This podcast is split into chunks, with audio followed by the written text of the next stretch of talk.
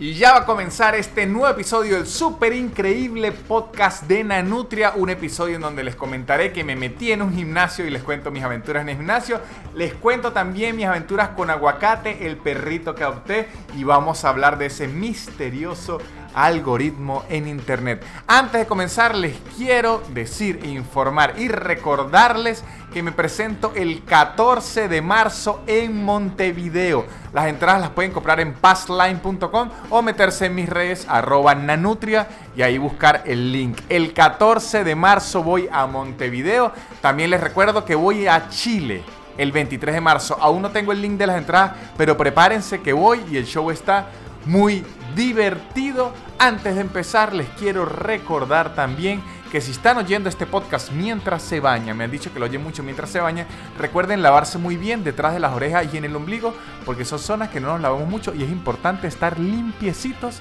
para que oigan este podcast limpios y relucientes y arrancó.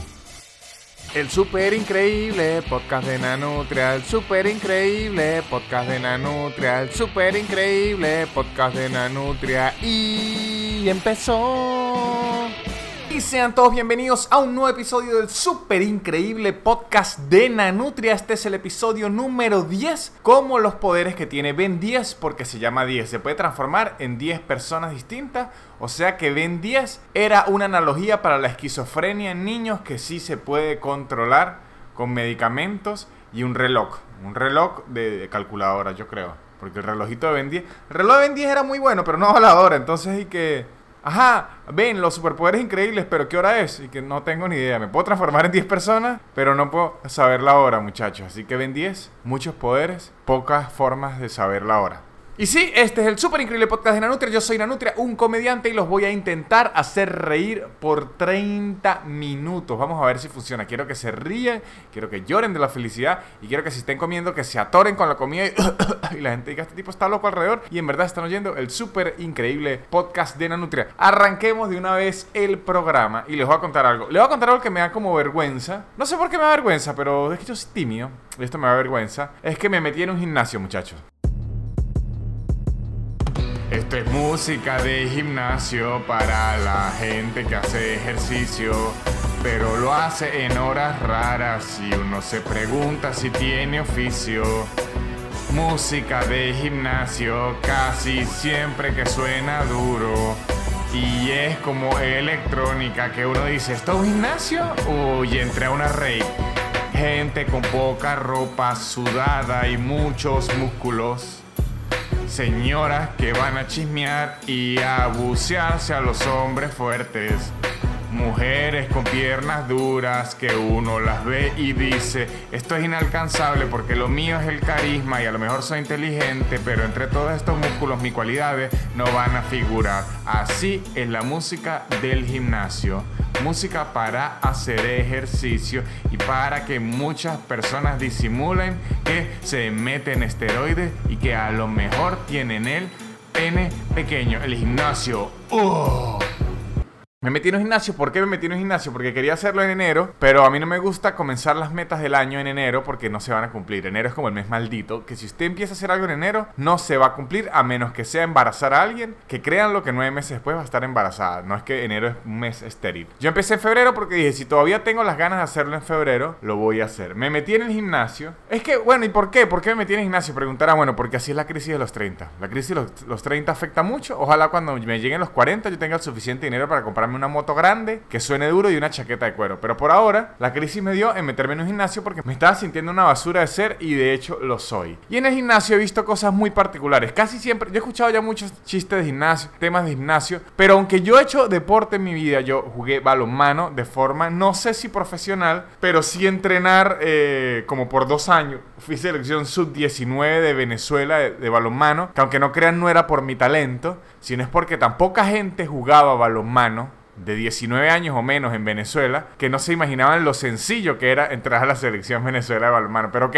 yo estaba en la selección Venezuela de balonmano a esa edad, jugué bastante, jugué baloncesto mucho tiempo, jugué básquet mucho tiempo, eh, practiqué jiu-jitsu como dos años Yo hice siempre mucho ejercicio, pero nunca he sido de ir a un gimnasio. Y ahorita como tengo eh, muchos años siendo una plasta de mierda que no hago nada, decidí, voy a meterme para, para no morirme a los 32 años. Entonces me metí en el gimnasio y lo primero que descubrí es que hay algo debe ser hormonal, debe ser genético. Hay una diferencia clara entre hombres y mujeres con respecto a cómo se aprecian a sí mismos. Por lo menos una mujer va al gimnasio y por más que se esfuerce, por más que luche, por más que trabaje, siempre se ve algo que mejorar. Siempre esto, no, estoy más gorda, tengo que trabajar, esto tengo que trabajar. O sea, siempre se está como exigiendo a sí misma. La autocrítica es muy fuerte. Nosotros los hombres es al revés. O sea, uno va al gimnasio un solo día. Lo que hizo fue correr en la caminadora y levantó unas pesitas y yo ya llegaba a mi casa creyéndome Jason Momoa, Aquaman. Yo me veía en ese espejo que me veía idéntico, pero yo me sentí que, Dios mío, lo que estoy es divino. No quiero salir a la calle sin franela porque me van a violar las mujeres en la calle o los gays violadores. Todo el mundo me va a violar porque lo que estoy es riquiquito. Nanutria riquiquito es lo que estaba con 30 minutos de gimnasio. Eso es lo que me pareció el primer día. Yo es increíble porque si sigo así, mi autoestima va a crecer y yo voy a ser la persona más divina en mi mente. Pero no, muchachos, el gimnasio luego me dio una lección de vida increíble porque soy un inútil. Soy un completo inútil en, en el gimnasio. Cuando yo estoy haciendo ejercicio con las máquinas, parecen como estos videos de YouTube de esas señoras con las máquinas como que se pegan en la cara y no entienden. Porque, claro, en el gimnasio es muy sencillo entender el movimiento de las máquinas cuando usted ve a una persona haciéndolo. O sea, cuando usted ve a una persona manejando la polea, que se haciendo un ejercicio de pecho, un ejercicio de espalda,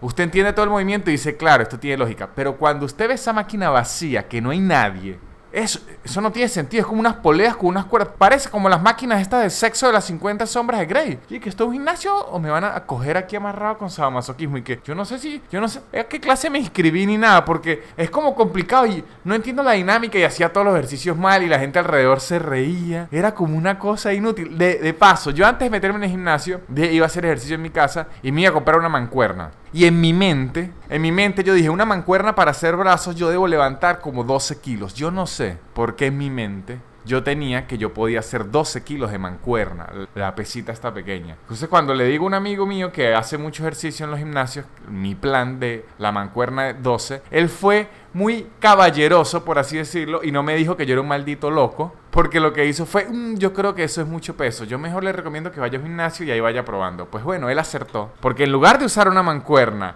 de 12 kilogramos, muchachos, yo estoy utilizando una de 3 kilos, una de 3 kilos, a veces una de 5, y eso en la mano derecha, porque la mano izquierda, ya se podrán imaginar con qué mano es la que uso para autosatisfacerme, que es la que tengo más entrenada, la mano izquierda era una basura ese brazo. Yo intentaba agarrar la mancuerna de 3 kilos, es como la mancuerna más pequeña entre las mancuernas decentes. Y la mano de 3 era como si fuese el brazo de otra persona, ni subía ni nada. O sea, lo que le faltó al entrenador de gimnasio es decirle, no, para ese brazo tienen que agarrar la mancuerna pequeña, la que tiene a Peppa Pig y a, y a Pocoyo. Esa, esa es la mancuerna que usted tiene que usar. Muchachos, yo con la mano derecha, con la mancuerna más pequeña entre las mancuernas decentes, y en la mano izquierda una mancuerna que lo que le faltaba era tener a la exploradora y ser rosada. Yo estaba haciendo ejercicio y estaba sufriendo. Yo me sentía, o sea, si alguien preguntaba que qué me pasaba, yo le iba a decir que yo me acababa de despertar de un coma y estaba en rehabilitación de mi cuerpo. Eso era lo que yo le iba a responder. No, que yo quedé cuadrapléjico un tiempo y tal y mis músculos se atrofiaron y ahorita estoy como empezando a establecerme en el cuerpo. Porque es que me da vergüenza. Después de yo hacer esos ejercicios mediocres, casi que cuando voy a comprar el agua decía, epa, no tiene un agua que pese menos porque ya esta, esta agua no me sirve. En verdad es rarísimo. Yo me siento un inútil, pero prometo, prometo que intentaré cada vez sentirme menos inútil y me emparejaré voy a poner todo de mí para emparejarme a las señoras de 50 años que solo van a echar chismes al gimnasio. Por lo menos voy a levantar el mismo peso que ellas para no sentirme un inútil, muchachos, porque me da vergüenza. Pero ahí seguiré, ahí seguiré. Y es bueno porque el gimnasio tiene un entrenador. No es como un entrenador personal que yo contraté porque yo soy pichirre. Yo soy flojo con los ejercicios y pichirre. Sino el entrenador de gimnasio. Y ellos son buenos porque así me veían con una mancuernita de Peppa Pig. Siendo un inútil, él me intentaba dar ánimo, me intentaba dar apoyo. Yo dije, eso sí funciona porque los entrenadores de gimnasio lo motivan a uno. Yo creo que deberíamos utilizar entrenadores en todo tipo de ejercicio. Hola muchachos, hola, bienvenidos a la clase. Hoy vamos a darle duro a esos hierros, vamos a darle duro a esos ejercicios que se sienta, que queme el músculo.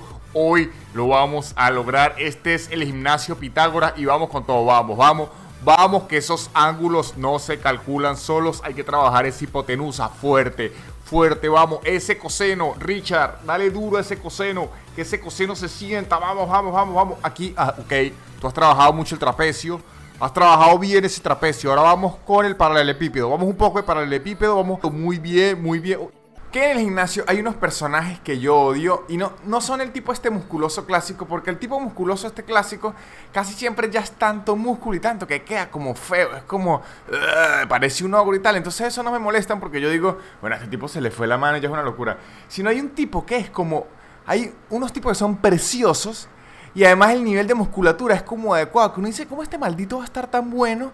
Y viene aquí a seguirse poniendo bueno y que qué desgraciado. Esto, esto es horrible. Entonces uno lo que va ahí es a sentirse como nada porque está este tipo increíblemente bello y divino, que no es ni que me dé un sentimiento gay, porque yo sé que así yo lo quisiera para mí, no lo voy a tener porque está fuera de mi alcance. Entonces lo que me da es como desgraciado. Yo por lo menos tengo un amigo yo tengo un amigo que es como Thor. Yo tengo un amigo que es entrenador de gimnasio y es como Thor. El bicho está divino, mide como 1,95, es bello así de cara, es gigantesco, parece como un surfista, de paso todo pacifista. Yo siempre digo que lo odio. Y un día yo le estaba diciendo como que ya que estaba harto de, su belleza y todo. Y me empezó a decir que no, o sea, yo, yo entiendo que, o sea, yo me puedo coger a cualquiera y todo eso, pero la vida del entrenador de gimnasio es una ladilla, por lo menos. A mí no me pagan nada, tengo que estar todo el día en el gimnasio. Las viejas siempre me sadiquean horrible. Los gays también me sadiquean horrible. Tengo que tener una dieta asquerosa que me la paso con hambre. Y si no es con hambre, tengo que comer unas cantidades de comida que no quiero. De paso, tengo que mandarle plata a mi mamá y ese trabajo es una mierda. A veces me tengo que quedar hasta tarde, agarrar clases extra. El bicho diciéndome todo eso. Y yo lo único que pensaba. Este maldito se puede coger a quien sea y todavía se queja de verdad. Qué ingrata, qué ingrata es la gente. Interrumpimos este programa para darles una noticia de emergencia y es que el socialismo no ha funcionado en toda la historia desde su creación hasta la actualidad no ha funcionado. Estas son las noticias de última hora. Siga con su programación. Ya no hablemos más de gimnasio porque me duelen los músculos, muchachos. Hablemos de aguacate. Les conté, aguacate es un perro que adopté. Aguacate es un perro que adopté hace tiempo, un perro muy cachorro. Cuando lo adoptamos estaba muy cachorro, y ahorita tiene como dos meses y está viviendo aquí y pues mi vida con aguacate, yo trabajo freelance mucho tiempo en la casa y paso mucho tiempo con aguacate y tenemos altos y bajos. Pero yo quería consultarle a ustedes, porque, porque sí, porque así quiero, eh, si hay un veterinario o alguien sabe de perros, si es normal, aguacate tiene ahorita como dos meses. Es normal que aguacate le haga el amor a varias partes de mi cuerpo. O sea, aguacate se coge mi zapato, mi pie descalzo también, mi pierna, mis brazos y no, ojo muchachos, no es que, no es que yo soy un sádico enfermo que es un cachorrito y está haciendo algo tierno y yo estoy creyendo que me está cogiendo. No. Aguacate todavía no tiene ni bolas y me coge ese pie duro. O sea, no es ni siquiera una cogidita tierna, sino que aguacate se le coge. O sea, lo que le falta a aguacate es meterme dos cachetadas y dice, te gusta, perra. O sea, aguacate se guinda en ese pie duro o en el brazo y le da. Uh, uh, uh, o sea, ese perrito chiquitico de dos meses, no tiene ni bolas, todavía no ladra. Pero muchachos, le da ese pie con todo. Aguacate se afinca. Es más, yo por ahí lo voy a grabar. Voy a grabar cuando se me monte. Y lo voy a subir en Patreon. Solo para. Exclusivo para Patreon. Este es el segmento de publicidad. Para Patreon para que vean cómo aguacate se pone duro. Mucho. O sea, aguacate se pone Ojo, no no se le levanta su miembrito ni nada, porque no le digo, es como un bebé, es un cachorrito. Pero el movimiento, muchachos, o sea, aguacate se me guinda ese pie. O sea, a mí me va a embarazar el pie de repente. Ojalá en Buenos Aires legalicen el aborto de pie rápido. Porque aguacate me va a preñar el pie. Se me guinda duro, duro, duro, duro. Y se da allí que mi bicho, y este bicho dónde aprendió eso. Porque se pone sádico a morder así detrás de la oreja. Y dije, de paso sabe, técnica aguacate, ¿dónde aprendió eso? Se pone nasty, muchacho. Aguacate se pone nasty, quisiera que me escriban si es normal de los perros o aguacate me engañó y en verdad es un perro enano, es un perro ya viejo pero enano que se está haciendo pasar por cachorro para cogerme. Así que por favor para que me digan si eso está bien o mal porque aguacate se me está poniendo shady muchachos. Aún no ladra, aún no hace cosas de perro grande, pero para montárseme en el pie y en el brazo de una forma lasciva y sin el menor miedo a violarme, lo hace sin temor. Aguacate se me está poniendo erótico. ¿Será que el aguacate es afrodisíaco? Y yo cuando se lo puse se me pone así de erótico. Otra cosa que hizo aguacate y se los voy a contar. Que son mis vidas con el perro. Estas son mis vidas ahora, muchachos. Yo quiero mucho aguacate. Pasamos mucho tiempo juntos. Pero déjeme decirle que me traicionó. Me traicionó. Me traicionó porque yo un día me desperté para darle de comer. Me voy a poner las cholas, las sandalias, las chanclas. Me las voy a poner y siento algo raro en el pie. Cuando me doy cuenta, aguacate se había hecho pupú en la chola. Se había hecho pupú en mi chola. Y cuando lo pisé, pues quedó se me pegó el pie a la chola con un pupú de aguacate y me quedé ahí trancado. Y yo dije, en la madrugada yo me había parado a darle comer y el desgraciado ese me pagó haciéndose pupú en mi chola. Yo le quería cantar una canción de Cancerbero, esa la de Jeremías algo. Maldito sea el hombre que confía en otro hombre. Gran verdad en esa frase se esconde. Y eso que Cancerbero nunca conoció la traición de un perro al que uno le pone nombre de fruta que la gente usa como vegetal, que es aguacate. Porque si hubiese dicho, maldito sea el hombre que confía en un cachorro. Pero también yo pensé después que también puede ser la venganza de aguacate por llevarle desparasitante así, engañado, que le digo, aguacate, venga, ve, paz, y desparasitante. A lo mejor puede ser su venganza y que, ah, con que le gusta el engaño, vamos a ver si le gusta este engaño. Pues no es una chola, es mi pupú. De paso ese día lo regañé y y lo que hizo fue dormir como ocho horas más y que, mira lo que me importó su regaño, dormir y se acostó a dormir, que eso es lo que hacen los cachorros todo el tiempo, igual que los bebés. Y otra cosa que me he fijado, que me da una locura con los perros, ustedes expertos en perros que me oye, me podrán ayudar escribiéndome, que yo he visto que tiene como pesadillas. Los perros tienen como pesadillas. Y me puse a buscar en YouTube. Y sí, hay como perros pesadillas. Y se ven que mueven los pies y chillan y eso. Y digo, ajá, ¿y qué son las pesadillas de un, perro? No entiendo. Es como que se intentan perseguir la cola y, no pueden. O, o qué es que o se intentan acercar a lamerse las bolas y no llegan. Esa es la peor pesadilla de un perro.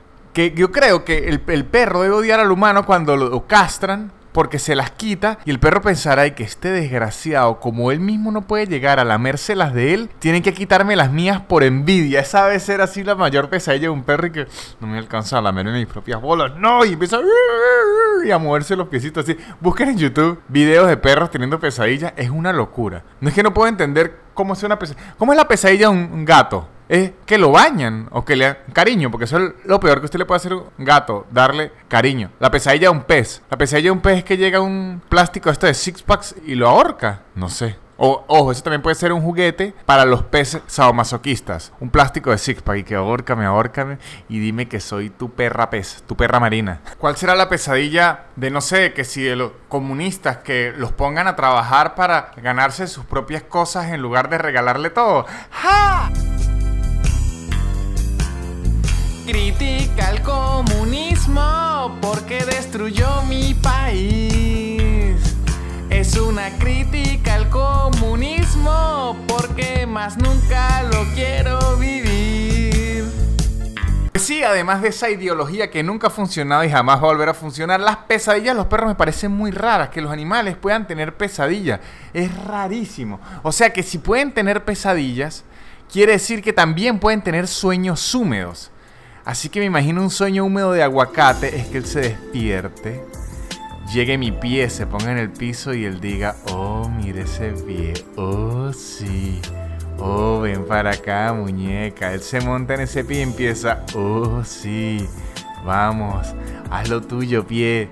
Quédate ahí quieto, oh, quédate ahí quieto. Y ahí es cuando yo veo a Aguacate en el sueño y que, eh, eh, eh, y en verdad está encaramado en mi pie. Y más sueño húmedo todavía es que mientras está encaramado en mi pie, caiga un cargador sobre su boca y él pueda morder un cargador mientras le está haciendo el sexo más salvaje que he visto en un cachorro a mi pie. Porque eso sería el último sueño húmedo del perro. Porque es que los cargadores para ellos son casi éxtasis. De hecho, sería un gran producto a la venta para los perros. ¿Quieres que tu perro se divierta? ¿Estás cansado de levantarte en la mañana a ponerte una chola y pisar pupú? ¿Quieres hacer que tu perro sea el cachorro más divertido del planeta? Regálale los nuevos juguetes para perro con forma de cargador y cable. Son increíbles. Tenemos el cargador del iPhone X, el cargador de Samsung, el cargador de la computadora que es el favorito de los cachorros todos estos bellos juguetes para que ellos lo puedan morder y sentir la sensación que los están destruyendo para hacer molestar a su dueño sin hacerlo en realidad. Pero aún hay más, por la compra de uno de estos juguetes se podrán llevar un pequeño juguete erótico que es un peluche con forma de pie y pierna de su amo para que el pequeño le pueda hacer el amor salvajemente cuando quiera. Llama ya.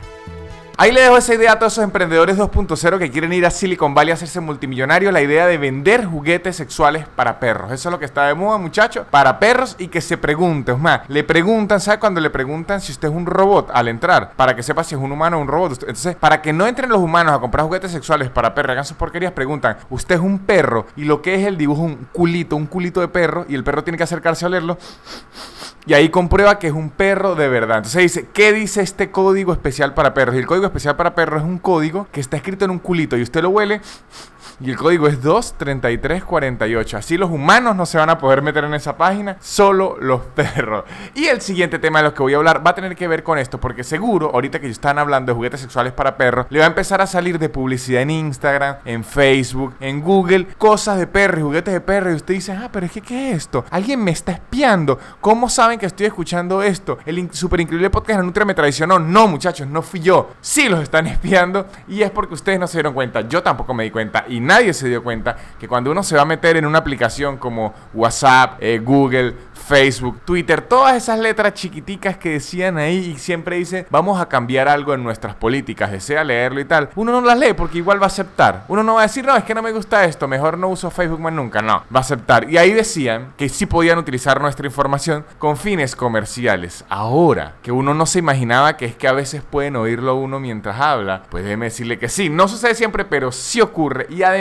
toda esa data, todos los clics que usted va dando, todas las cosas que va haciendo, se va cargando en el famoso algoritmo. Ese misterioso algoritmo que ahora toda la gente cree que es Dios y que no, eso es el algoritmo. El algoritmo acá. Que uno dice, ¿por qué me sale tanta publicidad lo que estoy hablando? El algoritmo. Que usted estaba hablando mal de alguien en WhatsApp y de repente le aparece ella en Facebook. El algoritmo. Que usted de repente entra su novio al cuarto, se está cogiendo una prima y dice, epa, ¿y qué es esto? No, no, mi amor, no es lo que parece, es el algoritmo. Yo, yo quería estar contigo, pero el algoritmo me la cambió. Eso es lo nuevo ahora, me la cambió y bueno, me tocó. Ahora el algoritmo es la excusa para todo. Es, y en verdad es algo sencillo. Es que mientras más data usted utilice, o sea, mientras usted le dé clic más a las cosas, mientras usted camine por ciertos sitios con la geolocalización, mientras usted haga ciertas llamadas, él va eh, como agarrando esa data, esa data, esa data, esa data, en teoría para hacerle la vida mejor y también en práctica para poder vender esa información a las compañías. Por eso es que Facebook está metido en problemas porque le vendió como una información ahí a la campaña de Trump para que ganaran. Es como que a la gente le gusta construir y a mucha gente no le gustan los mexicanos. Y que, ok,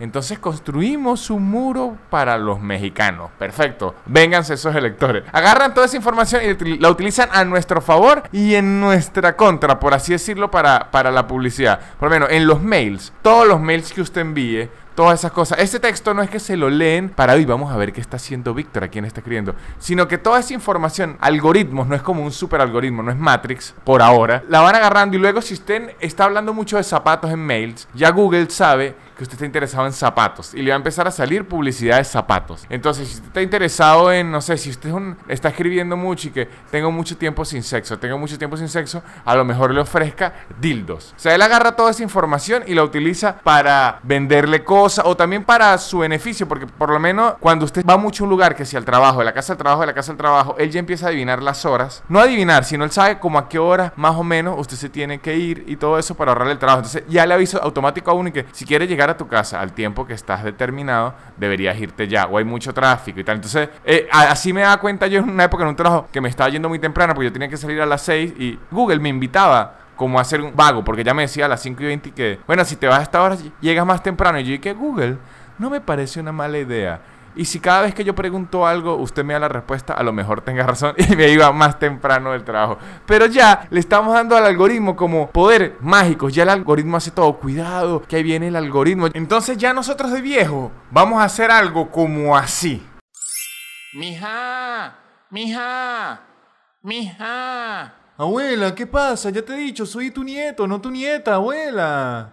Ay, perdón, nietecito, perdón, perdón, nietecito. ¿Para dónde va? ¿Para dónde vas hoy? Abuela, voy a hacer una cosa de jóvenes, voy a salir con unos amigos, vamos a probar una nueva cosa que se llama Tinder en realidad virtual. Y vas, vas así de descubierto, no ves que es de noche y va a hacer frío, no vayas de descubierto, ponte un suéter, ponte un abrigo o si no te va a agarrar el algoritmo. Ponte un abrigo porque si no te va a agarrar el algoritmo. Abuela, ¿cuántas veces te lo he dicho? El algoritmo no existe, no funciona así, eso es algo de ustedes los viejos. Se demostró que el algoritmo no era así desde el día que se demostró que Will Smith en realidad era inmortal, abuela. ¿Hasta cuándo? Además, los suéteres no están de moda. No me voy a poner un suéter, abuela.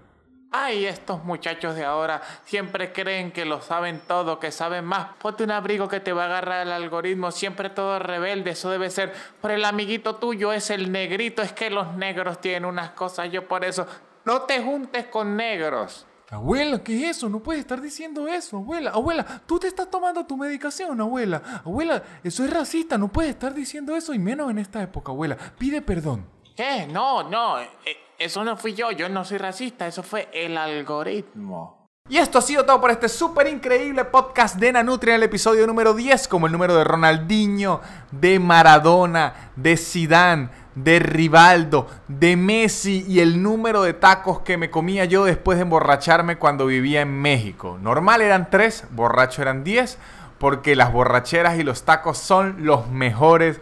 Amigos, esto ha sido todo por este episodio. Les recuerdo que quiero que comenten, que escriban, ayúdenme a saber si es normal lo de mi perro, aguacate está bien o no. Compartan esto. Es más, vamos a hacer algo. Vamos a hacer como como populismo, el clásico populismo. Cada persona que está escuchando esto debería poder recomendarle el podcast a otra persona más. Recomiéndenle el podcast a otra persona y así va a crecer esta hermosa comunidad para que me oiga decir locuras y editarme los tartamudeos muy feos en el programa de audio para que ustedes no se burlen de mí, para que se rían conmigo no de mí. Así que vamos a hacer algo. Cada persona que oiga este podcast y que le guste de verdad, le va a recomendar el podcast a otra persona. Eso es lo que vamos a hacer uno por uno, como se ganan los votos en el populismo. Recuerden que pueden apoyar este programa, este podcast en patreon.com slash nanutria. Ahí pueden hacer su contribución de dinero y además, si se suscriben como patreones, van a tener contenido extra. Yo ahora les estoy escribiendo siempre mis planes, los temas que voy a hablar, preguntándole qué quieren que hable. Ahorita les voy a enviar el video de aguacate haciéndome el dulce amor. También les comenté ahí, ya les pregunté, es que en Patreon los que me financian son los que tienen derecho a opinar. Les comenté que ahora el podcast va a sacar dos ediciones a la semana.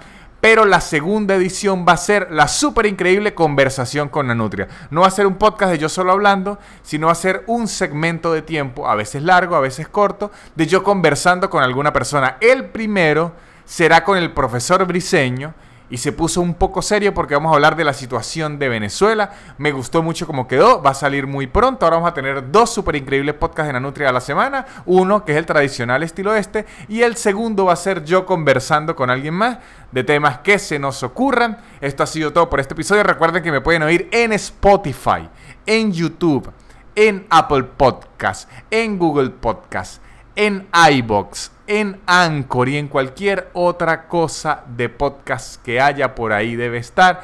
Esto ha sido todo por este episodio. Recuerden pasarse por patreon.com slash nanutria y que esta semana sale mi conversación con Briseño. No me queda más que decirles chao. Critica el comunismo porque destruyó mi país. Una crítica al comunismo porque más nunca lo quiero vivir. El super increíble podcast de Nanutria, el super increíble podcast de Nanutria, el super increíble podcast de Nanutria y se acabó.